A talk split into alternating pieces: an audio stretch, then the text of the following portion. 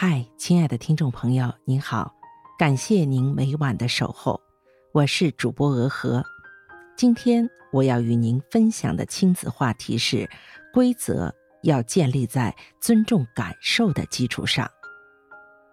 孩子无需刻意培养，给予充足的爱，放任孩子自由发展，他就会展现出无限的可能性。很多父母对这种观点感到困惑：放任发展，那么规则如何建立呢？我们先思考一下，人类社会为何需要规则？首先要澄清的是，规则只有在涉及两个及以上的人的时候才有意义。如果要对别人的事情定规则，那就要侵犯别人的自由。比如孩子什么时候吃饭、吃多少、穿什么衣服、交哪些朋友、几点钟洗澡，这些是孩子自己的事情，不需要父母来规定，除非孩子洗澡需要大人帮忙，那么大人可以跟他约定：我打算晚上十点睡觉，如果你希望我帮你洗澡的话，那就要在十点钟之前。规则存在的意义在于最大限度地维护每个人的感受。简单的说，为什么你不能侵占我的私有财产？因为那样我会感到很痛苦。绝大多数人遇到这种情况都有相同的痛苦感受，所以大家达成共识：私有财产神圣不可侵犯。为什么要建立交通信号灯？因为我们都需要安全放心地通过路口，交通信号灯维护了大多数人的感受。脱离感受的规则冷冰冰。这些规则大家都明白，可为什么有些人还是会违反呢？被训导明白的规则，并不能保证被遵守，这也是父母发愁的地方。有时候。规则讲了一百遍，孩子也明白和同意了，可还是时常违反。一个七岁的小女孩进我的房间不敲门，我有些不满，于是告诉她，进门之前先敲门是基本的礼貌。我说请进，你再进来。她好像听懂了，但下次还是不敲门。我又讲了一遍，照旧。最后只好直接跟他说：“你这样突然闯进来，我很不高兴。”小女孩恍然大悟，以后每次都很开心地敲门。之前我只是教给她冷冰冰的规则，这个规则和她的感受是割裂的。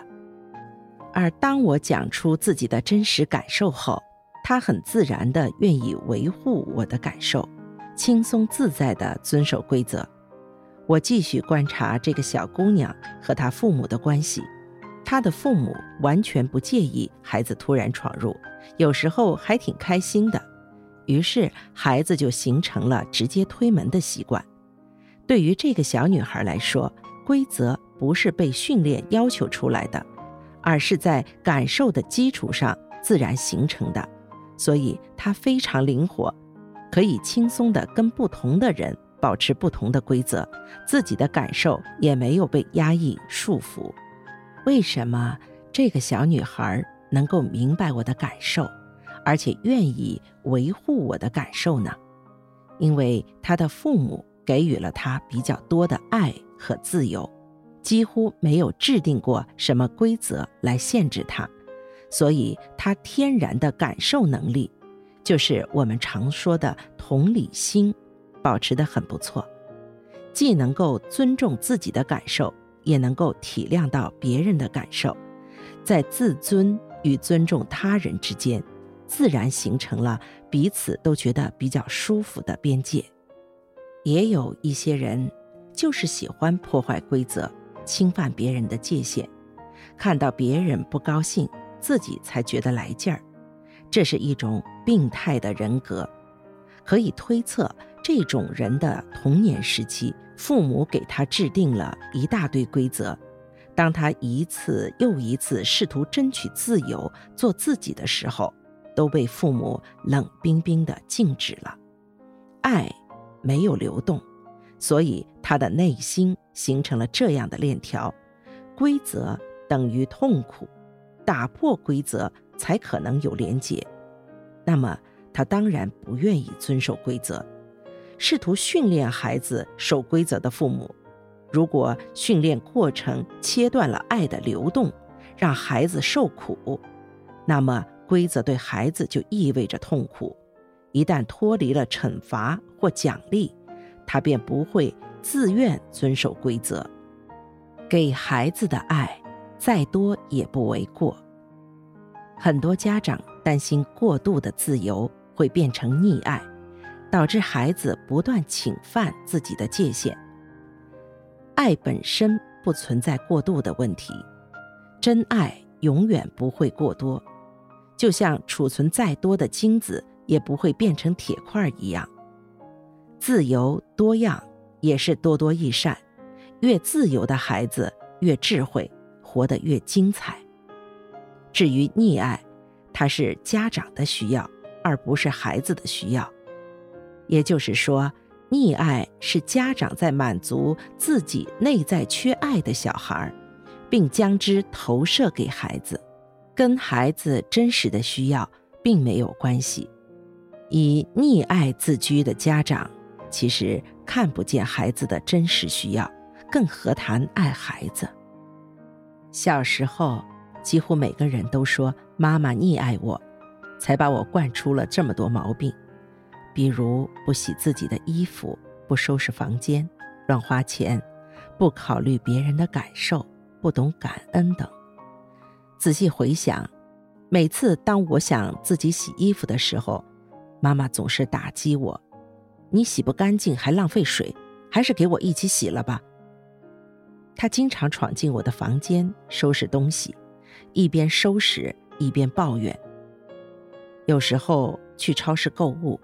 我挑了自己最喜欢的几样，但妈妈还是会再塞给我一大堆昂贵的零食，然后回家抱怨说：“我去一趟超市的花费比她一个月的都多。”妈妈生病的时候，我试图关心她，但得到的回应总是：“你去看书吧，不要管我。”当我真的去看书了，他又会说：“我是白眼狼，白养活的。”妈妈似乎是一个圣人，她没有自己的需要，没有自己的感受，在这样的关系中，我如何能同理她的感受，感知她的界限，又如何能生出感恩之心呢？